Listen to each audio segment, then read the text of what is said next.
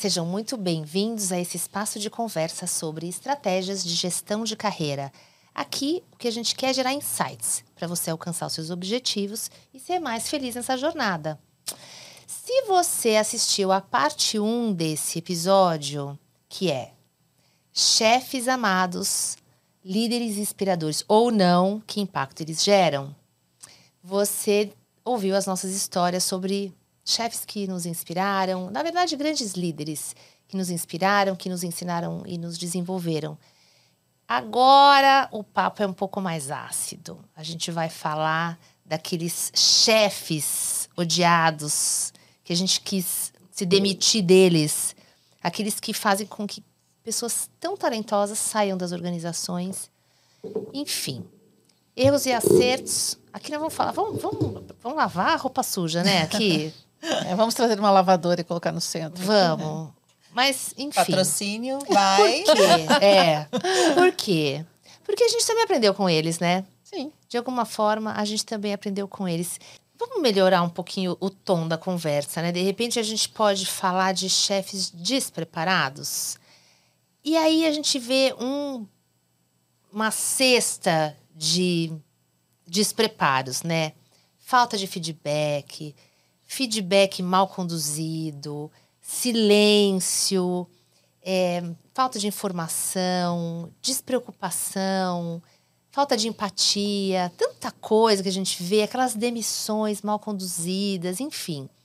Salete, que, de que, que você está lembrando aí? Quando você me escuta falando essas coisas, que história te vem à mente? Mas assim, conta aquela história da sua cunhada. Sabe que a sua cunhada te contou Não, no é de uma amiga de uma amiga minha. Amiga de uma amiga sua, É. aconteceu com ela? Conta pra nós. É, não, porque eu só tive chefes amados, Maravilhosos, né? maravilhosos, né? né? Nem todos.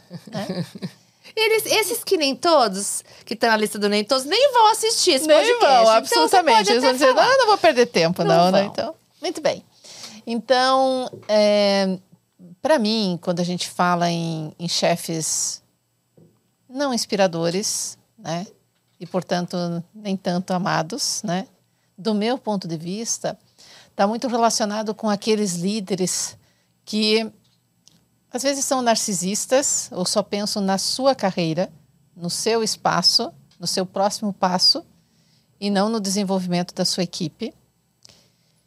E eu quero trazer um, um caso de uma amiga de uma amiga minha, é, que uma vez ela me contou, isso é um fato, é uma amiga. E ela me disse assim, é, sabe o qual o, o pior chefe, o pior líder que eu já tive? E ela me falou o nome da pessoa. Eu digo, sério, mas eu achei que você se dava muito bem. E ela disse, justamente por isso. Eu me dava muito bem com ele. Me dou bem com ele até hoje.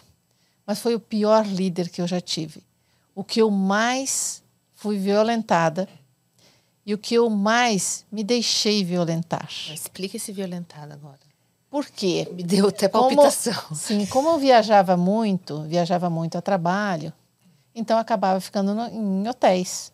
Nossa, a gente está me deixando nervosa. Tem um suspense, Conta tem um suspense aqui. Não, tem, O que tem, aconteceu tem com ela? suspense. Não, ela tá bem, tá maravilhosa, certo? Tá em outra empresa. Dez anos de terapia É, dez anos de terapia, de separação. então, aí ela me diz assim, é, claro, eu sempre me dei bem com ele. Então a gente saía de uma reunião já tarde do trabalho viajando, ia pro hotel, jantava. E durante o jantar, repassava todos os pontos, né? E aí no final do jantar, já indo pro, pro apartamento para dormir, ele dizia assim, então, aí amanhã de manhã às sete e meia você me apresenta, né, faz a apresentação, para a gente poder dar prosseguimento, assim, assim. O que, que eu fazia? Eu virava, eu, ela no caso a minha amiga, virava à noite fazendo o material, fazendo levantamento, preparando planilhas, preparando a apresentação, e no dia seguinte, às 8 horas, sete e meia, 8 horas, lá estava ela com a apresentação pronta.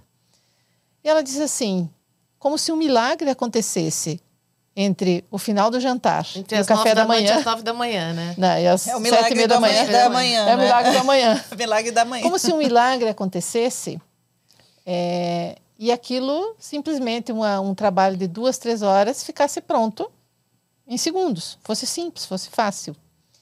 E, e como eu tinha uma dificuldade muito grande de dizer não, né? Eu me permitia fazer isso, me violentar. Então, o que, que acontecia? Mesmo eu, trabalhando, quando eu trabalhava no escritório, ela me contou, eu chegava em casa e aí eu não dava atenção para os meus filhos né, e para o meu marido, porque eu tinha uma apresentação para fazer para o dia seguinte. Planejamento estratégico, tudo isso. É, como consequência, ela disse, eu não vi meus filhos crescerem. Né? Isso não volta. E isso não volta no tempo. E também ela acabou se separando do marido, porque não, não, não tinha como sustentar isso né, ao longo do tempo. Então ela diz assim: é, não necessariamente aquele chefe que te trata mal, né? O chefe pode te tratar muito bem, né? mas ele não é um bom líder. Porque, nesse sentido, isso fazia com que, pela ligação emocional que tinha com ele, né, que me tratava tão bem, como que eu ia dizer não? Então, também tem esse viés de a gente ter presente que muitas vezes não é aquela pessoa com quem a gente tem um relacionamento ruim que é um líder ruim, mas às vezes aquele que tem uma proximidade maior, entre aspas, a gente acaba permitindo que esse tipo de relação aconteça. Mas, olha, eu tô lembrando no episódio, na primeira parte desse episódio, a gente comentou que essa relação líder e liderado é uma via de duas mãos. Uhum. Então, ele talvez tenha em função do bom relacionamento que ele tinha com ela, ele passava do limite. Exatamente. Que... E ela permitia. Permitia, por isso que ela disse, né? eu me deixava. Né? Eu permiti ser violentado. Ela disse, claro, eu descobri depois da terapia, anos depois, esse tipo de coisa. Então, acho que tem essa questão que é importante a gente ter presente. E, mas eu vejo que é, acho que os piores líderes que eu tive ao longo da minha carreira foram aqueles que tinham uma dificuldade, uma incapacidade de tomar decisão. Então, ao não tomar uma decisão, era aquele líder que muitos que estão nos ouvindo, assistindo, eles vão dizer assim: ah, eu tenho um líder assim. Que você faz um trabalho enorme, você faz uma análise, uma apresentação, e a pessoa diz assim: mas eu quero ver mais um cenário. Eu quero ver mais alguma coisa. E gera a 18ª versão do material, né? e horas e horas de trabalho, né? que depois não vai ser nem utilizado. Então, por quê? Pela incapacidade de tomar decisões. Né? Eu digo que, um, que um, uma boa decisão, uma, de, uma tomada de decisão, é melhor uma, uma decisão ruim do que nenhuma. Né? Então, às vezes, para mim, esse é o pior líder. Eu tive alguns líderes com uma incapacidade enorme de tomada de decisão e que atrasavam projetos que depois acabava cobrando por que, que não entregou o projeto quando em muitos momentos a decisão, naquela altura do, do processo, era uma decisão é, de uma alçada superior à minha, que precisava de uma decisão. E ao não tomar essa decisão, todo o restante da cadeia não andava, né, porque Nossa, dependia. Celeste, Flávia, se eu, se eu passar a palavra para você agora, eu esqueço. Eu, eu lembrei de uma, de uma fase da minha carreira que o presidente da empresa ele tinha um comportamento nessa linha. Ele quando ele estava de acordo com aquilo que estava sendo proposto ou solicitado, e dependia da alçada dele, ele respondia rápido. Ele já dava ok, ou já dava uma direção e a coisa andava. Quando ele não estava de acordo, ele não respondia. Ele, ele simplesmente não respondia. Então a gente começava a supor, eu fui, eu fui percebendo, né? Quando, é ele não, quando ele não É respondia, em geral aquilo terminava num veja bem, olha só, e um não, né? Depois.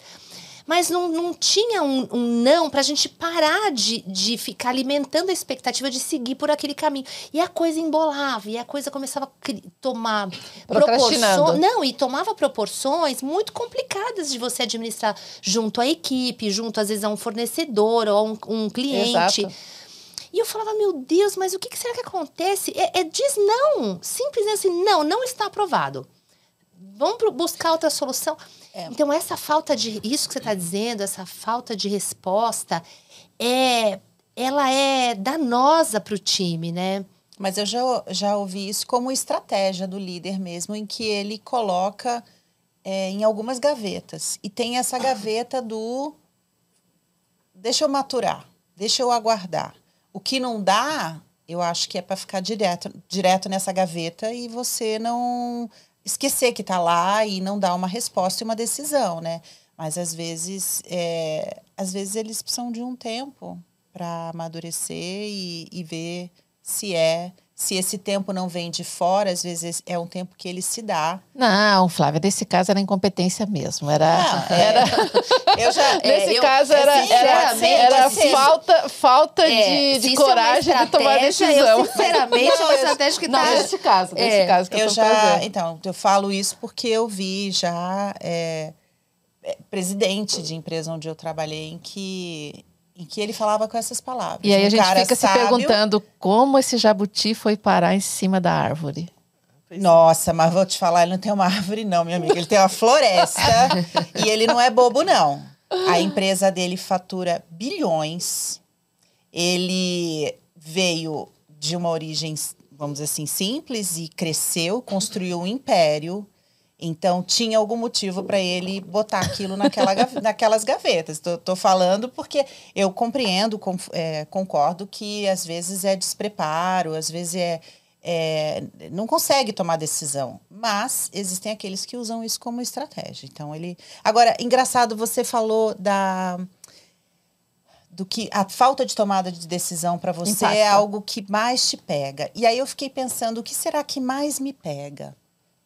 E eu, graças a Deus, eu nunca tive um líder assim. Porque, é, por mais que eu seja uma pessoa extremamente tolerante, eu acho que esse tipo de coisa eu é como se pisasse no meu pé e torcesse assim. É, que é alguém que te falte com respeito. Sabe aquele. Existem líderes, aqueles que batem na mesa te enfiam o dedo na cara. Isso São agressivos, existe. né? Que são agressivos. Isso existe, que são agressivos, que são grossos mesmo, que e eu tenho uma história, não sei nem se cabe eu colocar aqui, mas ela é tão emblemática. Hoje em dia, é, e olha que era um líder, olha, olha que antagônico. Ele era um líder muito inspirador em muitos aspectos, mas ele era um mamute de grossura. E tem uma, uma história que me. Não foi meu líder, tá? Mas tem uma história que me contaram que alguém não entregou alguma coisa e ele foi lá embaixo no nível dele, né? No nível de qualquer um, e falou assim: e se eu enfiasse o dedo lá? Será que. Será que você consegue fazer lá no seu. né? Vocês sabem o quê? Gente, que, que é isso? não, não, mas é verdade. Eu ouvi das pessoas. Né? Eu ouvi das pessoas que, que cercavam. É algo tão surreal. Mas isso existe. Ah, não. A Ex- gente sabe que existe. Existe. E eu acho que esse tipo de coisa, para mim, é tão fora da casinha. É, e tem pessoas que passam por isso. Sim. Eu lembro, Sá, é, é, de uma vez você comentou é, de ter uma situação de alguém que tinha isso, era um assédio moral, né? Alguém que, que te xingava, que. Isso é muito ruim. Te constrangia, né? Te constrangia. Mas é aquele constrangimento velado É. que é, os demais não veem, porque só veem aquela pessoa maravilhosa, aquela, aquela pessoa es- com uma, uma- um excelente trânsito político na organização, que todo mundo quer estar por perto, adoraria trabalhar com ele, mas não sabe o que acontece no backstage. Você sabe que eu tive uma situação como essa também de um líder que gritou comigo, ele estourou comigo numa reunião e eu estava com a minha equipe na reunião. Tinha duas pessoas que reportavam para mim comigo. E naquela hora eu não respondi. Eu fiquei quieta. A reunião terminou, aí ficou um constrangimento pior, né? Porque eu não abaixei a cabeça. Eu liguei minha cabeça, mas eu não falei nada. Eu saí, eram quatro horas da tarde. Eu fui direto para minha sala, eu peguei minha bolsa, fechei meu computador, deixei ele na, na mesa, coisa que eu nunca fazia, eu sempre levava o computador para casa. E eu atravessei o andar e fui embora. Esperei terminar, a reunião terminar e fui embora. E pensei, pensei, eu falei, não, eu vou dar um rumo para minha carreira, mas eu não vou pedir demissão, porque eu não vou abrir mão de coisas que são importantes para mim, porque ele é um destemperado e gritou comigo. E eu comecei a fazer segundos planos para minha carreira. Foi muito importante aquilo para mim. Mas aquilo foi um episódio, foi um- um- uma situação específica, porque depois a gente se ajustou. Ele me pediu desculpas, a gente se ajustou, a gente trabalhou muito bem juntos depois e nós nos tornamos grandes amigos, verdadeiros amigos, né? Mas a gente é colocado à prova em situações como essa, Sim, né? sim. Foi uma situação em que ele perdeu o controle. Mas é né? importante. E eu, eu poderia ter tido, sei lá, di- diferentes tipos de reação.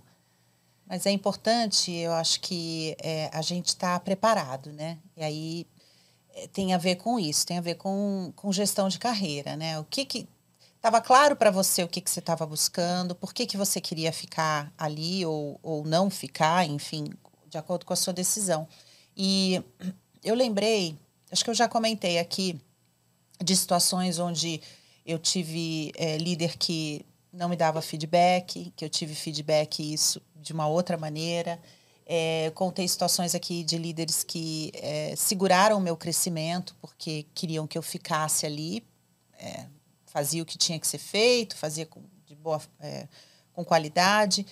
Mas eu tenho um, um exemplo interessante de uma cliente minha. Ela tem uns 26 anos, uma jovem, mas muito muito inteligente, muito aguerrida, muito dedicada às coisas que ela quer construir para a carreira dela.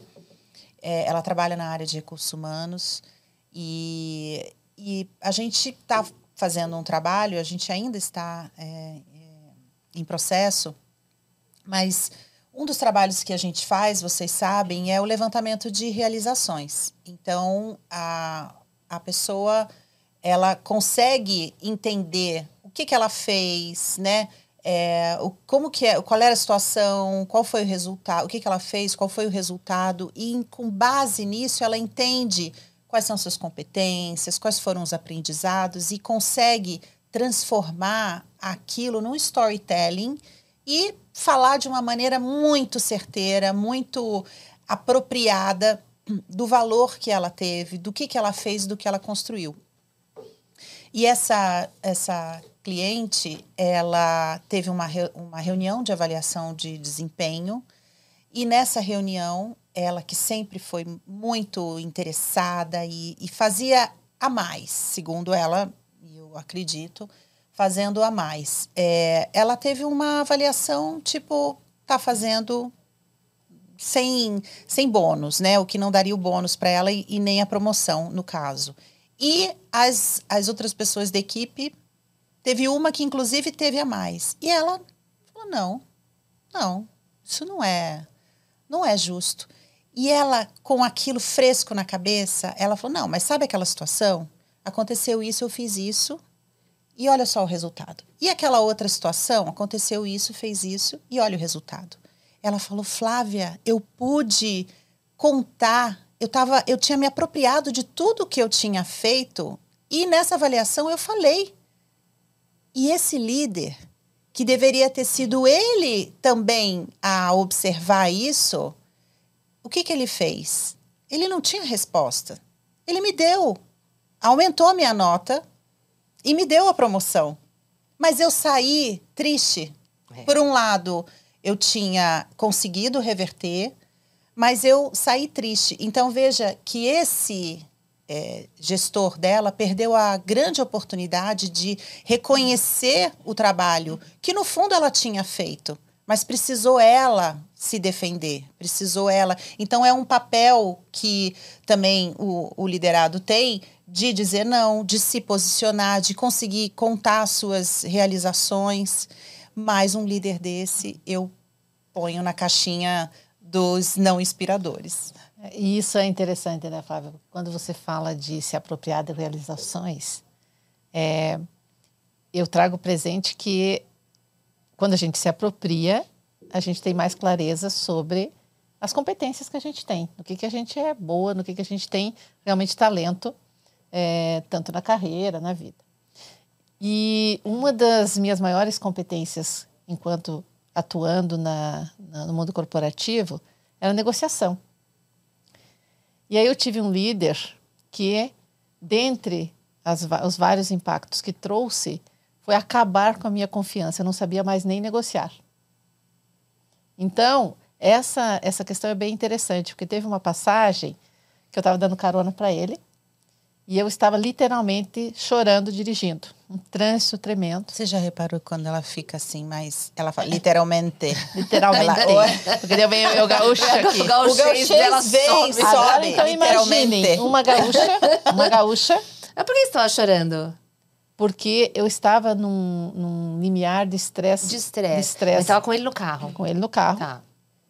E dele assim. E ele estava falando alguma coisa que eu não tinha entregue. Era esse mesmo que não tomava decisão também. E, e eu não conseguia nem responder, porque subia uma, uma laranja na garganta e aí eu não conseguia nem falar.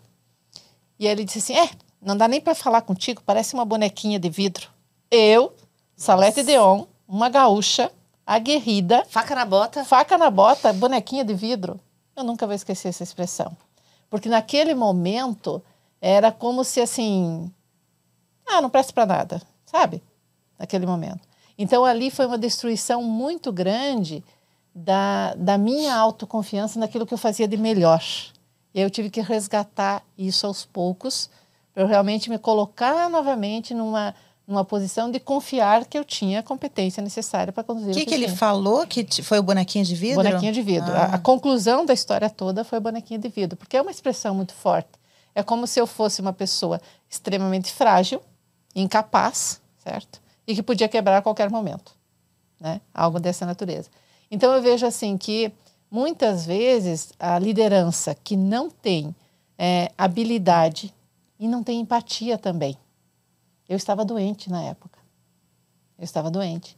Então não tem empatia para entender o momento. Isso que você falou da, no, episódio anterior, né? Sobre o, o- a pessoa que gostaria de, de trabalhar no, no interior, né?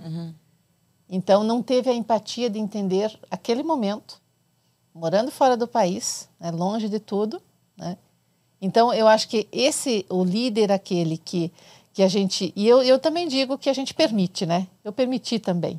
Eu não não, não tiro a minha É, mas às vezes a gente, as pessoas estão tão fragilizadas, por Fragilizadas, alguma razão e, e você fica mais letárgico, você demora para reagir, para reagir, né? exato. Então eu vejo que o, esse é um tipo de líder, aquele que destrói a confiança, né? Então é aquele líder que para ele se sobressair ele precisa destruir alguém Destrói para se construir. para se né? construir. Olha, é, um líder ele pode até não não conseguir desenvolver ou potencializar os talentos de uma pessoa, de uma equipe, mas que todo líder tem a capacidade de acho que destruir é uma palavra muito forte, mas de é, Adoecer derrubar uma a pessoa, né? autoestima e a autoconfiança de alguém, eles têm. E a pessoa acaba levando isso para casa, né? leva Ela, quando chega em casa, é, parece que isso se perpetua, né? Essa destruição que ela teve no ambiente é, profissional, onde ela passa aí bastante tempo. Ela Porque nós chega... somos uma pessoa só, né? Aquilo que a Somos gente um falou, só. não tem uma separação de vida E, pessoal e, e profissional. não depende de nível de maturidade, Não, de não. senioridade, porque nós, na, na nossa atuação, a gente atende executivos é, em posições de diretoria, de vice-presidência, é, né, C-levels que sentem falta de liderança, Uhum. que se queixam que não, não Quanto tem mais alto não- nível, não- menos não feedback, tenha, mais sozinho não está. tenho dúvida, são cadeiras solitárias, a gente sabe disso. E quanto maior o nível dessa liderança, mais estratégica é essa aproximação com, com, com o time direto, né? E, e por alguma razão, os altos níveis de liderança sentem que essa gestão é, da pessoa, ela se torna desnecessária. E eles começam a fazer gestão por instrumento, né? Uhum. É, a- com, é com base no dashboard, com, com base nos números, com base. E sim, tudo bem, isso obviamente faz parte. Mas quem quem está trabalhando esses? Quem está trazendo os números? Quem está construindo as estratégias? Essas pessoas têm expectativa, elas Exato. têm vida pessoal. E hum, é, é muito interessante como isso acontece, né? E, quer dizer, o que, que fica? Você precisa se autogerir numa, numa situação como essa. Não tem outro caminho que não se autogerir. Porque é você com você mesmo. Mas depende do nível de saúde mental que você está naquele momento.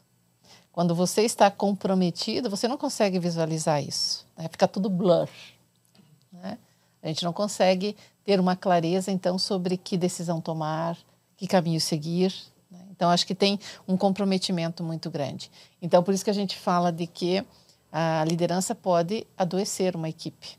O que, o que eu observo é que a, a liderança, aquela liderança que é uma liderança tóxica, muitas vezes a gente não percebe que é a liderança está atuando dessa forma. Né? E às vezes eu também posso ter atuado dessa forma ao longo da minha carreira como líder também. É igual um veneno, né? Que você vai ingerindo, mas só lá na frente é que você passa mal. Né? Exatamente. Né? E eu, na época, eu sequer tinha a, o discernimento para entender do que se tratava, que hoje eu tenho muita clareza do que aconteceu naquele, naquele período. Então eu vejo assim que é, quando a gente olha para líderes que não nos inspiraram, eu também aprendi muito com eles. Sim. Então, eu aprendi com um deles, eu aprendi é, muito mais sobre tudo o que não fazer em prol de crescer na carreira. Né? É, com outro, com outro eu aprendi, com esse, esse outro que, que, que teve essa situação que eu contei há pouco, eu aprendi que eu prefiro, né, na dúvida, manter sempre os meus valores pessoais, que são muito mais fortes do que, digamos assim, seguir com outros valores que, que essa pessoa tinha. É, e também aprendi com, com, com, outros líderes que não foram tão bons também, que tem certas coisas que você realmente não, não pode, não deve fazer. Mesmo que isso, naquele momento, possa parecer interessante para a plateia que está rindo de você, certo? Mas não é algo para ser feito, é algo que destrói as pessoas, é algo que não ajuda em nada no, no crescimento. Então, é, esse aprendizado todo, eu acho que eu tive muito forte por parte dos, do, dos líderes, que foram aqueles líderes que eu não, não tenho boas histórias para, para trazer deles, mas eu tenho aprendizados que foram muito duros para mim, que eu aprendi muita coisa, né? Então, aqueles líderes que ficam a reunião inteira no telefone e não. E daí depois a reunião de meia hora vai para duas horas e trinta, porque, porque a pessoa não estava na reunião, estava fazendo qualquer outra coisa mesmo estar na reunião. Então, aquela pessoa que não sabe demitir, que diz para você que um contrato foi encerrado e não que você foi demitida. Então, que não tem essa, esse, é, essa presença como líder de dizer, não, até até cinco minutos atrás, você estava aqui entregando resultados por anos e anos conse uh, consecutivos. O que, que mudou? Então, tem maturidade, tem como você conduzir de uma maneira distinta e de uma maneira mais humanizada, de uma maneira respeitosa, como você disse, né, Mari, que pode ser feito. Então, acho que essa é, é a, é a parte mais, mais importante, né? É, você colocou muito bem, né? Esses líderes não inspiradores, é, a gente aprende muito com ele, uhum. né? O Shirzad Shamin diz: quem diz o que é bom ou o que é ruim uhum. nas histórias que a gente vive. Mas tem o que é certo e o que é errado uhum. também, né, Flávia e Salete? Porque eu acho que existem os líderes não inspiradores, tem os líderes despreparados, uhum. que não sabem conduzir certas situações e lidar com diferentes perfis de, de pessoas. E tem os líderes que agem de má fé. Hum. Uhum. Eu, no começo da é minha uma carreira, pessoa má, né? É, aí é. já aí, aí é a pessoa, justamente. É, não, é uma forma é, é uma for, usam de formas cruéis de resolver uhum. problemas, né? E no começo da minha carreira, eu tive uma gestora que era minha, era, ela, a gente era muito mimicocó, né? As duas, era, porque ela só liderava a mim, eu era a única pessoa que ela tinha para ajudar ela no trabalho, né? Naquela função que a gente tinha. Então a gente almoçava junto, a gente sempre conversava, uma sentava do lado da outra e tal. Eu era muito jovem, muito novinha e ainda muito insegura, muito incerta, né, do que de quem eu era profissionalmente. Enfim, estava muito muito crua. Gente, num determinado momento, não me lembro exatamente quando, assim, que situação, mas eu fui percebendo aos ligeiramente, eu comecei a perceber uma mudança de comportamento dela. Ela parou de falar comigo ela parou de me dar atenção, ela, ela parou de almoçar comigo, ela parou de me dar bom dia, ela parou de é, me contar as coisas do, do dia, de, de, falar inclusive de trabalho. Ela passou a se comunicar comigo só por. por Você passa a ser escanteada. Em cima da mesa. Então ela deixava as coisas em cima da mesa, deixava um bilhete. É, eu ia falar com ela, ela dizia que estava ocupada, ou ela não, não me olhava nos olhos. E eu não soube me. É impressionante como eu não soube me defender. Eu não soube me impor ou, enfim, provocar uma conversa sobre o que estava acontecendo. Eu fui me, me, me intoxicando uhum. com aquilo. A ponto de um dia eu me lembro que eu tive uma conversa com meu pai e eu falei, pai, eu vou sair eu quero ir embora, eu vou pedir demissão, eu vou procurar outra coisa, eu sei lá, acho que eu vou dar aula, acho que eu, eu sei lá, comecei a pensar em uma transição de carreira logo no começo. E ele me disse o seguinte, ele falou: "Olha, minha filha, eu vou falar o nome dela, ela chama Marília. Faz tantos anos isso, eu nem nunca mais soube dessa moça. Chamava Marília. Ele fez assim: "Olha, minha filha, faça o que você achar que deve, né? Se você acha que você tem que mudar, que você tem que procurar outra coisa, enfim. Mas saiba de uma coisa, se você não aprender a lidar com essa Marília agora, outras Marílias surgirão na sua vida. Ainda maiores. Ainda maiores. Então não adianta você fugir. Não adianta você fugir. E eu, eu, eu, realmente eu não pude. Eu não, eu não tive força para encarar, para enfrentar. Porque eu nunca soube, até hoje, eu nunca soube por que, que ela fez aquilo. Surgiu, é, na instituição, surgiu uma vaga interna, eu me candidatei e passei e fui embora. Eu saí daquela área.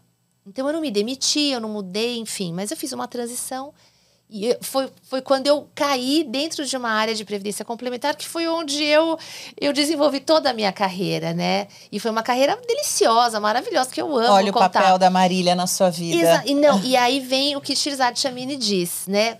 É, quem diz, o, quem que é diz o que é bom e o que é ruim foi graças àquela situação que eu me candidatei para sair da onde eu estava. Né? Talvez eu saísse de lá numa outra situação futura, mas ela me fez sofrer muito.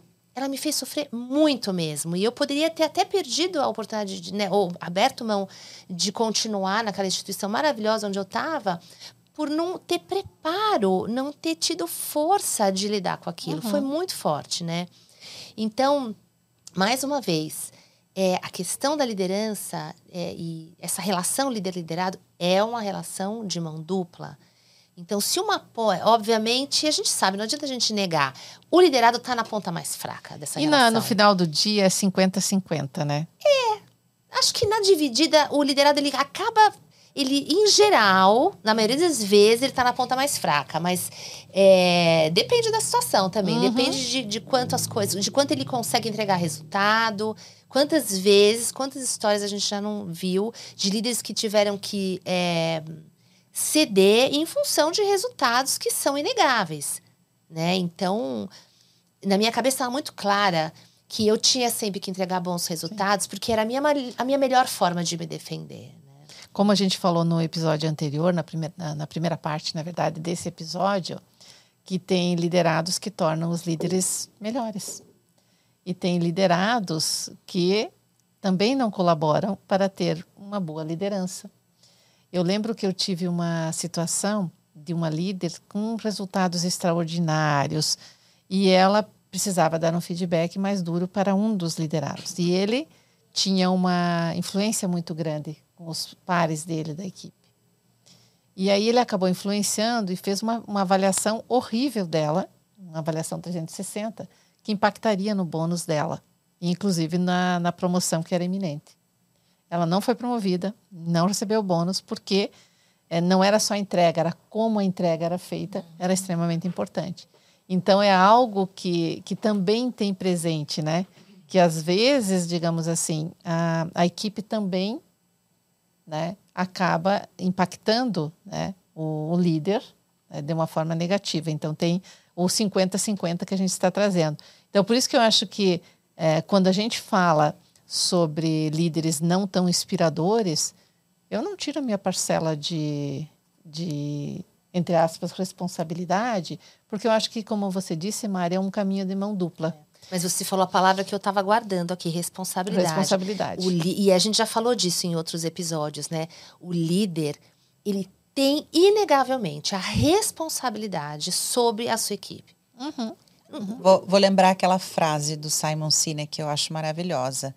É, o líder tem a incrível responsabilidade de fazer com que aqueles ao seu redor se desenvolvam. Então é responsabilidade e é uma responsabilidade maravilhosa, né? É, e isso envolve o desenvolvimento de quem está em volta. Exato. Então acho que essa é uma questão bem importante, que é, é quem está nos assistindo, quem está nos ouvindo, de ter presente que a maioria de quem está nos ouvindo é pode ser líder e é liderado também. E se tem a sua própria empresa, lidera alguém. Então, estamos na mesma, numa condição de líder ou de liderado, né, em todos os momentos. Na nossas, nas nossas casas também, né?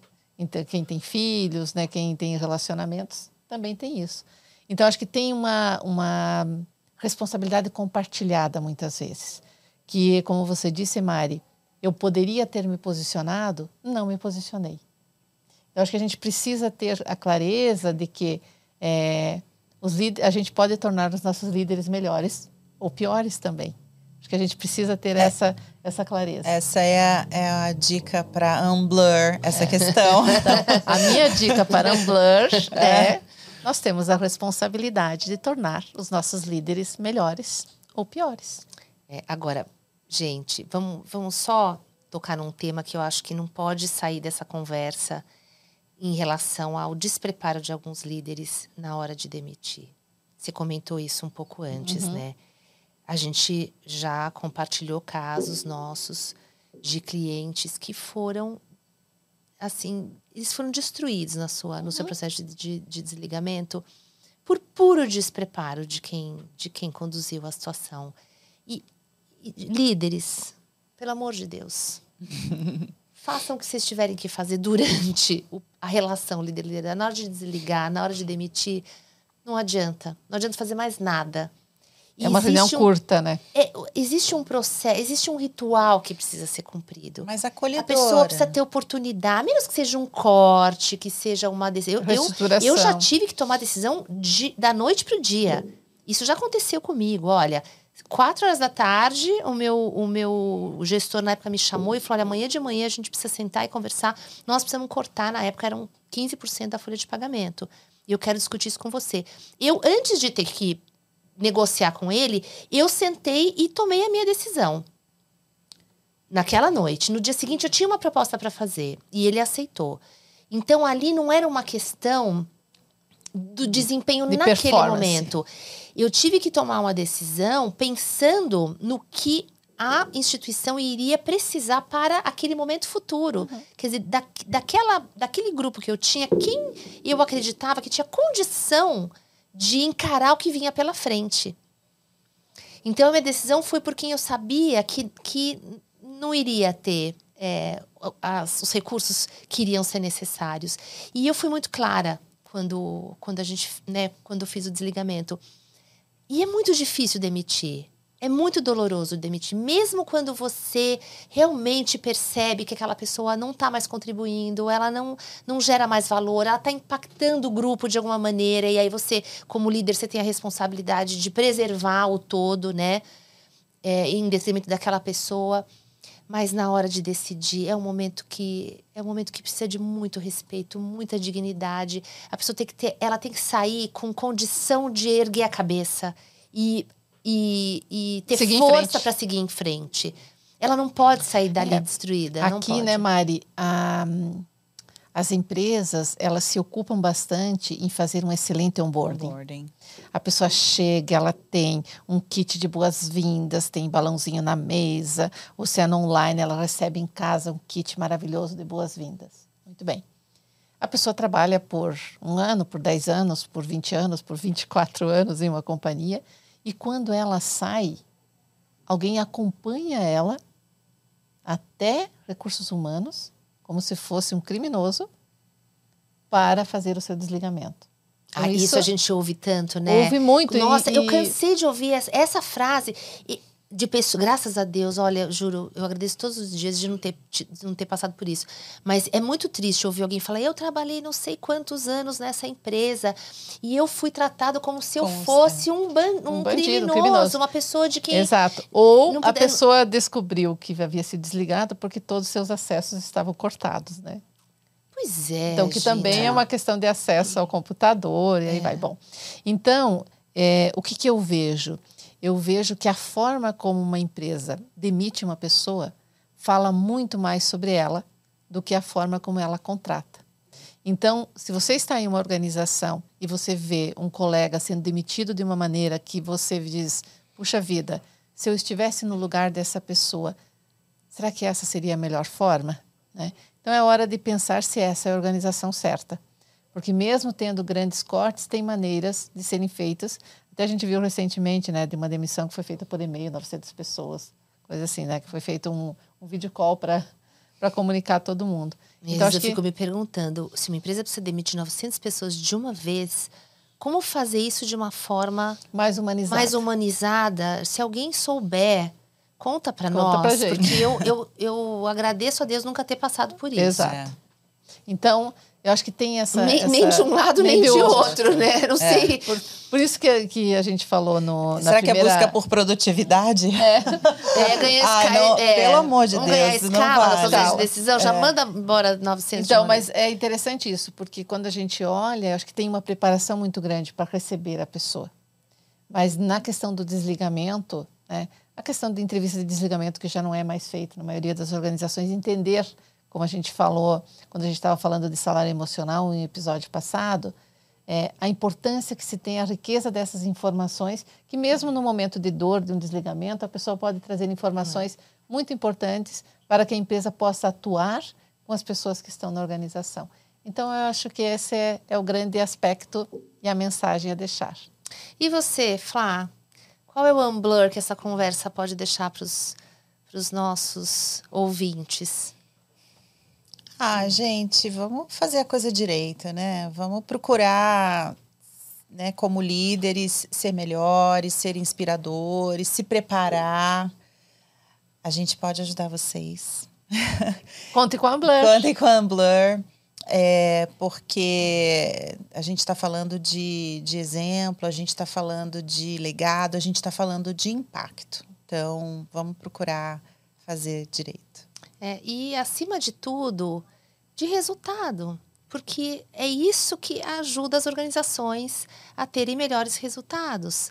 Principalmente organizações que dependem de pessoas, né? Então, é, fica aí sim o convite para você que tem interesse de melhorar os resultados da sua equipe, melhorar é, a performance dos líderes da sua organização, entrar em contato com a gente e entender os nossos, os nossos workshops, a forma como a gente faz os diagnósticos e ajuda a- eh, as organizações a quatro mãos a construir jornadas de desenvolvimento para lideranças. Essa foi a segunda parte do episódio Líderes Amados, Inspiradores ou Não, que impacto eles geram. E essa segunda parte foi falar de líderes odiados. Daqueles que a Não gente tão se demite. inspiradores. Não tão inspiradores. Espero que vocês Para tenham nós. gostado. É, Espero que vocês tenham gostado. Se gostaram, compartilhem, comentem e continuem seguindo a gente nos nossos canais. Até o próximo.